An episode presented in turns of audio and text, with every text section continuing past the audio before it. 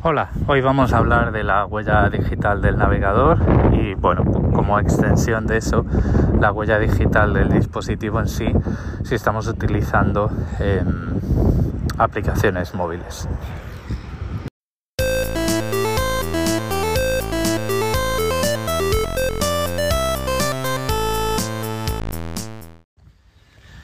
El problema que tienen las cookies propias y de terceros para eh, los, las empresas de publicidad como Facebook y Google, las empresas de anuncios personalizados, es que son muy fáciles de bloquear.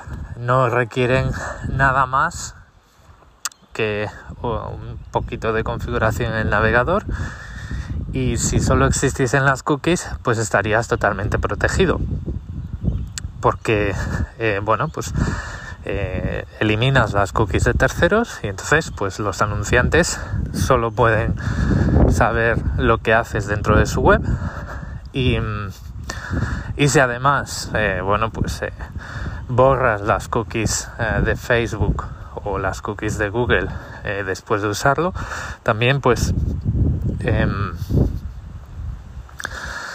digamos que limitas el número de sesiones que ellos pueden tener para analizar tu comportamiento las estrictamente necesarias. El problema es que como esto es muy fácil de hacer y nadie necesita nada más que un navegador eh, decente, decente en el sentido de que le permita eh, un control completo sobre las cookies, pues, eh, pues las cookies ya no valen para sus objetivos. Entonces, ¿qué es lo que hacen los, las empresas de eh, anuncios personalizados como Google y Facebook para seguir eh, rastreando tu comportamiento y tu actividad a través de la web. Hoy vamos a hablar de eh, la huella digital del navegador, cómo, se, cómo se calcula, así pues a grandes rasgos, y cuál es el problema que esto supone. la cuestión es la siguiente tú cuando haces una web, el, contenido que haces tiene que de alguna forma conocer cuáles son las capacidades del dispositivo, cuál es el tamaño de la pantalla, cuáles son las eh, condiciones en las que el contenido se va a representar y toda una serie de características que eh, tú, tú quieres poder tener acceso a ellas para representar mejor el contenido web.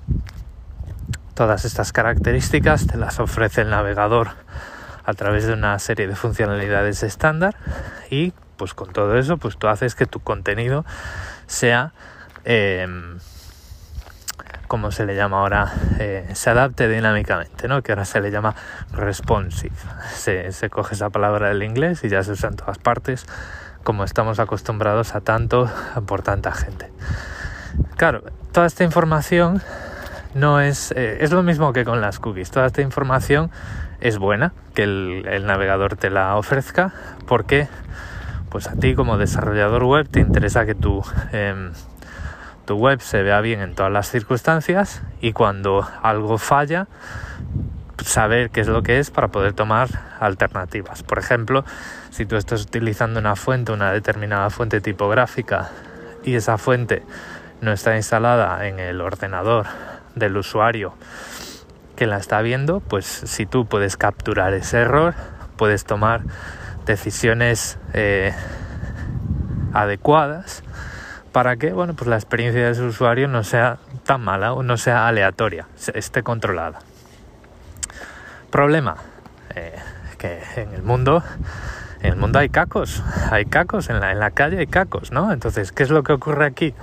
Que bueno, pues eh, de una forma muy, muy em, indiscriminada, eh, estas eh, empresas que rastrean nuestro comportamiento y nuestra navegación a través de Internet, lo que hacen es recopilar un suficiente número de datos, una cantidad suficiente de puntos de datos que permite reducir el número de gente, o sea, permiten identificar de una forma relativamente única, o, sea, permiten colocarte en un grupo relativamente reducido de, de individuos.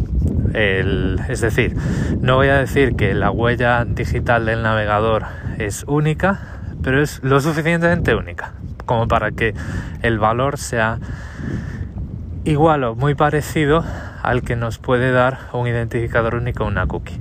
Y lo que se hace es, se recopilan todos estos datos una cantidad suficiente. La calidad, o sea, la resolución de la pantalla, la resolución nativa de la pantalla, el fabricante del dispositivo, modelo y marca, la versión del sistema operativo, el navegador, la versión del navegador, el idioma, la dirección IP, el, um, el, o sea, el idioma del navegador por un lado y el idioma del sistema operativo porque eh, hay las dos posibilidades. Eh, versión del sistema operativo ya la dije. La profundidad de color que em, esa pantalla permite, la profundidad de color que está seleccionada por el usuario. Si el usuario tiene activadas características de accesibilidad, cuáles, las fuentes que tiene instaladas, eh, toda esta serie de cosas, cuando empezamos a añadir puntos de información, puntos de datos unos sobre otros, eh, la tarjeta gráfica, la versión de los drivers de la tarjeta gráfica, todo este tipo de cosas al final hacen que em, muy poca gente tenga exactamente la misma eh, configuración de todo este tipo de todo este tipo de historias y al final pues cuando obtenemos esa huella digital podemos decir bueno pues en esta región o, con esto porque al, final pues la, huella digital contiene eh, información de regiones en esta región a lo mejor podemos estar hablando de entre 1 y 10 usuarios con exactamente la misma configuración en un determinado momento. Eh, cuando estamos hablando de un, em, de un margen tan estrecho, que no es nada descabellado, o sea, yo por ejemplo os puedo decir, probablemente en mi barrio la gente que tenga un ThinkPad igual que el mío em, y además que utilicen Linux y utilicen la versión de Linux que yo uso, Firefox, con las extensiones que yo tengo y las fuentes que tengo instaladas y la selección de color y todo demás, probablemente sea yo solo. Entonces, eh, pues en mi caso, el, determinar eh, qué soy yo es, es, muy fácil. Pero imaginaros que tengo Windows 11. Pues a lo mejor estamos hablando de eh, gracias a otras variables como pueden ser que yo pues tengo instalado en el ordenador e instalado en los navegadores eh, paquetes de idioma español em, pues probablemente la, la, varianza sería pues pasar de identificador único a hay tres personas como tú en todo en, en este área de pues no sé 100 kilómetros cuadrados o cosas así.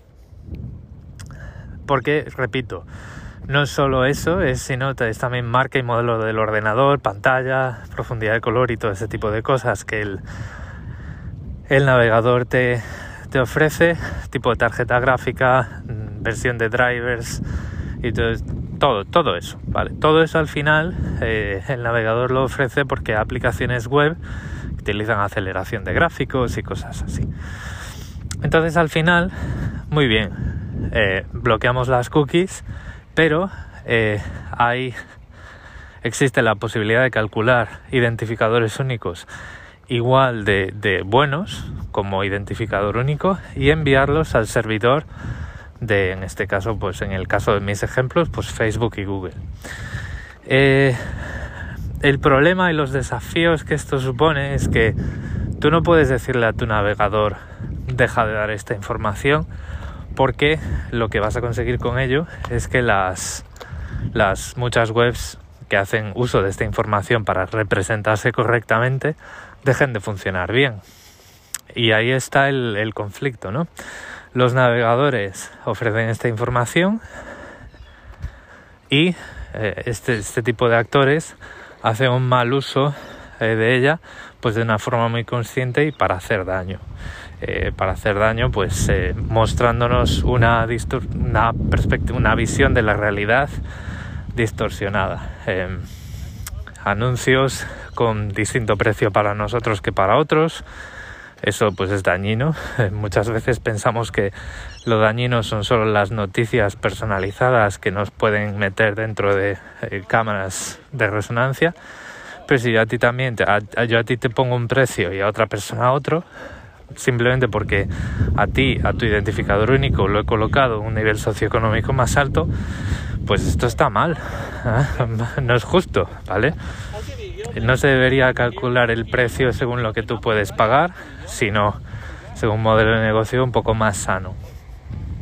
Em, al menos para productos normales, ¿vale? Eh, temas eh, más de, un, de, un, una vertiente socioeconómica más ética como la educación o la sanidad, pues hombre, ahí ahí ya podríamos entrar a discutir, pero esos precios deberían fijarse de otra manera y de una manera oscura, oscura opaca por empresas privadas, ¿no? como es el caso de los, de los anuncios personalizados.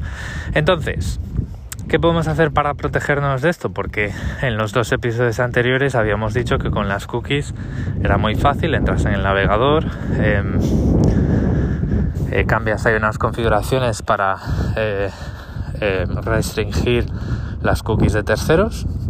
Pero ¿qué es lo que podemos hacer para que este browser fingerprinting, este, esta huella digital del navegador, deje de funcionar o sea mucho menos efectiva y por lo tanto pues el, coste, eh, o sea, les duela en el bolsillo, ¿no? Porque al final pues esto es algo que han invertido ahí unos dineros en desarrollarlo están recuperando esa inversión colocando anuncios personalizados y tenemos que, si no estamos de acuerdo, tenemos que romper el círculo por algún lado. La forma más efectiva es eh, colocar un, bloqueador de eh, rastreadores. Hay dos cosas, bloqueador de anuncios y bloqueador de rastreadores. El bloqueador de anuncios pues te va a va a hacer que los anuncios personalizados a ti no se te muestren. Entonces, pues tú eh, vas a tener una experiencia sin publicidad em, y vas a tener una experiencia absolutamente sin anuncios. Antes, acabo de decir que hace que los anuncios personalizados no se te muestren, hace que ningún anuncio se te muestre, ¿vale? Y a mí los bloqueadores de anuncios no me gustan tanto porque hay publicidad que es ética, ¿vale? Y hay publicidad que tiene un modelo de, eh, de comportamiento mucho más respetuoso, que en lugar de eh, hacerte seguimiento a ti, eh, dicen, bueno, pues yo lo que voy a hacer es, voy a leer cuál es el contexto de la página en la que yo me estoy em, mostrando.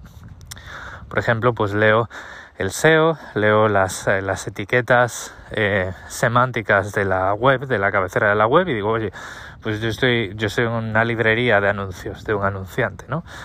Estoy en, una, en un blog de tecnología, pues voy a mostrar anuncios de tecnología. Pero para cualquiera que pase por ahí, lo que no voy a hacer es hacer seguimiento de los usuarios. El problema de los bloqueadores de anuncios es que lo bloquean todo. Entonces, pagan justos por pecadores. Yo prefiero eh, los bloqueadores de, de em, rastreadores porque lo que hacen es romper el círculo por el inicio.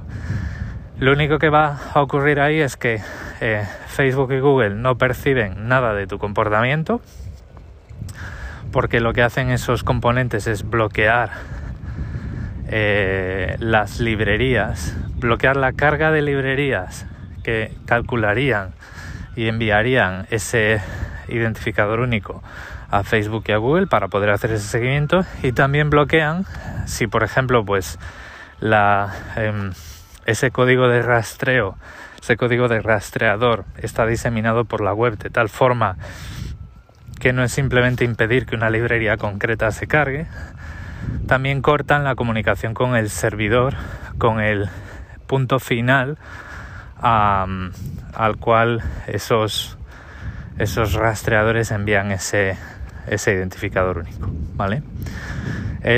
esto es una carrera y es una lucha constante y llegará un momento que los, los, servicios de, seguimiento de usuarios eh, cambien su estrategia, entonces estas soluciones, estos bloqueadores de rastreadores eh, tengan que tenga que tenga que cambiar y a veces a lo mejor pues no nos queda más remedio que decir, oye, mira, esto se queda corto, pues hay que irse a un bloqueador de anuncios. La cuestión es que eh, esto hay que mantenerlo actualizado, porque esa estructura, la estructura de los rastreadores cambia, cambian las librerías, cambian los, los, eh, los, los destinos, las direcciones web a las que envían esos identificadores únicos y todo esto pues al final hace que tu extensión o tu aplicación móvil que hace todo esto pues tenga que estar actualizadas. Yo por ejemplo en el móvil utilizo Lockdown Apps, es un es un firewall. al final yo lo uso como eh, bloqueador de rastreadores. Vale, te, ofrece una interfaz en la que tú puedes escoger em, rastreadores por tipo, los que quieres bloquear. Puede rastreador puede bloquear, perdón, rastreadores de em, típicos, usuales, frecuentes en mensajes de correo electrónico. Puede bloquear rastreadores de Facebook. Eh, incluyendo pues librerías JavaScript eh, que hacen peticiones a servidores eh, una vez se cargan y computan ese, em, ese identificador único, pueden bloquear la carga de los píxeles de Facebook, los píxeles de seguimiento, que podemos hablar de ellos otro día. Y al final lo que hacen es que no bloquean todos los anuncios, eh, pero lo que hacen es que, o sea, pueden bloquear también anuncios de, de determinados servicios tipo AdSense y tipo los Facebook Ads, pero aunque no lo hicieran, tú lo que verías al bloquear los rastreadores de seguimiento pues son anuncios completamente genéricos. Está rompiendo el, círculo, está rompiendo el, mecanismo, la maquinaria de Google y Facebook em, desde, desde la entrada, o sea, no, no te pueden hacer seguimiento, tu perfil el perfil que tienen tuyo es inexistente o anticuado, entonces pues los anuncios son dejan de ser relevantes para ti, dejan de ser efectivos, dejan de ofrecerte personalización y al final llega un momento que eh, Google y Facebook al final pues te acaban ofreciendo lo que ofrecerían a, un usuario que acaba de abrir el navegador por primera vez. ¿Vale? Eh, lo bueno que tiene también es que tiene el doble funcionamiento y pues tú también puedes decir, oye, me cortas los, los las tecnologías de seguimiento, estos estos traqueadores, estos eh, elementos de seguimiento de, Facebook y Google. También me bloqueas los anuncios de Facebook y Google, pero pues los demás, o, anuncia, empresas de anuncios más éticos, pues los permites. Entonces te permite un poquito más de control y dirigir tu mensaje y dirigir tu actividad o tu réplica solo a los aquellos actores con los que pues no estás cómodo, ¿vale? A ver, lo, lo más fácil y lo más sencillo para todo el mundo es hacer tabla rasa, pues yo no quiero ningún anuncio y ya está. Pero bueno, pues también tenemos que pensar que hay gente que vive de los anuncios y hay gente que toma decisiones eh, pues desde un punto de vista mucho más ético y más eh, teniendo en cuenta que pues todo esto está mal, está mal espiar a la gente y toma eh, sus decisiones y trabaja con agencias de anuncios pues que tienen un comportamiento más, más sano para nosotros. Entonces, bueno, pues esa, esa gente también se merece eh, se merece nuestro visto bueno, ¿no? Y también es un mensaje que se envía a la industria, es decir, oye, la gente está bloqueando a la gente, a las empresas que hacen seguimiento personalizado, que hacen seguimiento a través de comportamiento, a través de aplicaciones y navegación web, pero pues la gente no está bloqueando a estas otras agencias de, em, de publicidad que tienen un comportamiento más ético, que hacen pues anuncios contextuales y demás. Por lo tanto, el mensaje que están dando es que no están en desacuerdo con la publicidad, están en desacuerdo solo con la publicidad invasiva, con la publicidad que nos espía. Pero bueno, eso ya son cuestiones personales de cada uno la, amiga de este episodio es que eh, con deshabilitar las cookies de terceros no está todo resuelto. las tecnologías de seguimiento van mucho más allá. la huella digital del navegador no es algo que se pueda eliminar, va a existir siempre por el mero hecho de que esas librerías para saber cuáles son las condiciones en las que tu web se va a representar, pues siempre tienen que existir. Y por lo tanto, pues la única forma que tenemos en la práctica de bloquear este rastreo, pues es con una extensión, con una aplicación de terceros que podamos instalar en el móvil, que vamos a tener que evaluar eh, y vamos a tener que decidir si confiamos en ella, instalando en casa cosas como, el Pi-hole, eh, que es un es un servidor de DNS que tiene que lo que hace es bueno pues tiene una lista de dominios malvados. Lo que hace es pues no resolver las peticiones a esos dominios. Entonces pues lo que lo que ocurre ahí es que ni se te cargan librerías de em, de seguimiento, JavaScript que te realiza el seguimiento, ni se te cargan tampoco eh, anuncios pues maliciosos, anuncios eh, personalizados. Eh, claro, esto ya requiere em, pues ya requiere un esfuerzo por nuestra parte, ¿no?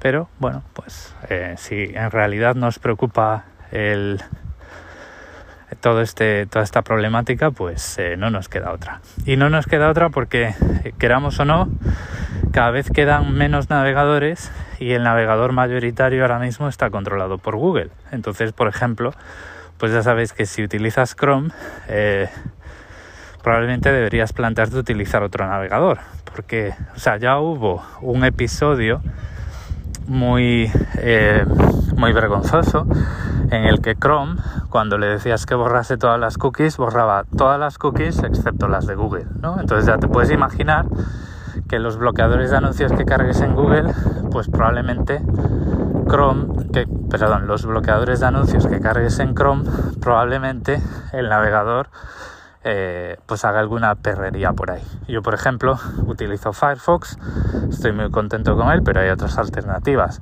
Si tienes Mac está Safari em, y si tienes Windows pues puedes tener Vivaldi, Opera, Brave y muchos otros. Yo tampoco me fiaría mucho de, Edge, el de Microsoft, porque, eh, bueno, pues si miráis hacia atrás un poquito en, la, en los episodios de los últimos meses sobre la marcha, pues está ese problema de que Microsoft cada vez está em, más subido en el tren del contenido personalizado. Entonces, pues vas a tener el mismo problema que con Chrome.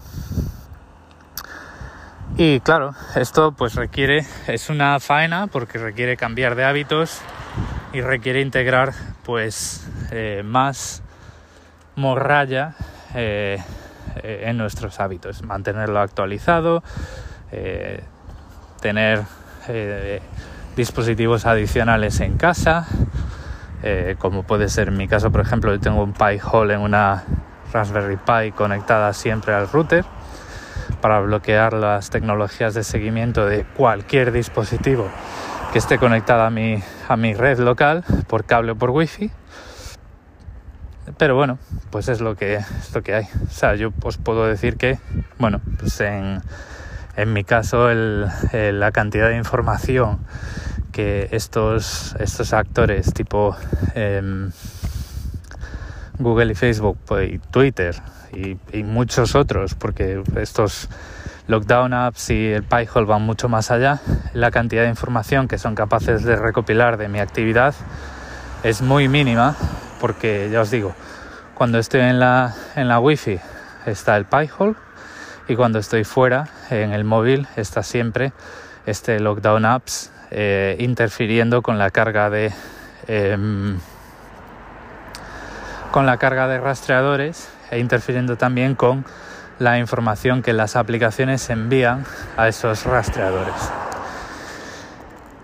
Esto eh, no se queda aquí, parece que hablar de cookies y la huella digital del navegador o la huella digital del dispositivo, si estamos pensando más en aplicaciones móviles y menos en, webs, parece que lo cubre todo, pero hay más cosas. Hay eh, seguimiento de correo electrónico, hay esos píxeles de los que hablaba eh, anteriormente, que son variantes, otras variantes, otras alternativas a las cookies y que todo esto salió pues en el momento que un navegador un poquito popular empezó a ofrecer la posibilidad de bloquear cookies de terceros. O sea que este tipo de, esta especie de serie acerca de tecnologías de seguimiento y, demás que utilizan estos, estas empresas de anuncios personalizados nos va a dar para bastante más. Pero bueno, también siempre, como, como siempre digo, podemos hablar de muchas otras cosas. Lo voy a dejar aquí. Muchas gracias por el tiempo que habéis dedicado a escucharme. Recordad que en las notas del episodio tenéis todos mis medios de contacto y un saludo. Bueno, antes de irme, que me olvidaba, eh, lo pensé mientras estaba grabando, pero luego me olvidé. Yo hablo de Lockdown Apps porque es el que uso, pero hay otras muchas alternativas. Además, Lockdown Apps es una aplicación para iOS, entonces, pues si, si tienes un teléfono Android, pues no te va a servir. Una alternativa que ha sonado bastantes veces en el grupo de Telegram es Blocada y además, bueno, esta la podría probar porque em, es, para iOS y para Android, pero bueno, pues no lo he hecho. Entonces, si quieres echarle un vistazo o, quieres saber más acerca de ella, eh, dejo la URL en las notas del episodio. Es bueno, es blocada.org, blocada con K.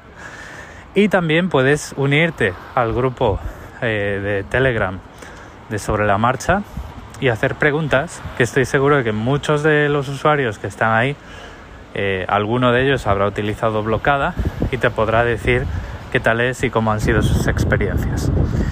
Y si tienes otra alternativa eh, que crees que eh, me puede interesar o le puede interesar a cualquiera de los usuarios de ese grupo de Telegram, pues lo mismo, pásate por ahí y déjanos tu comentario. Ahora ya sí, hasta luego.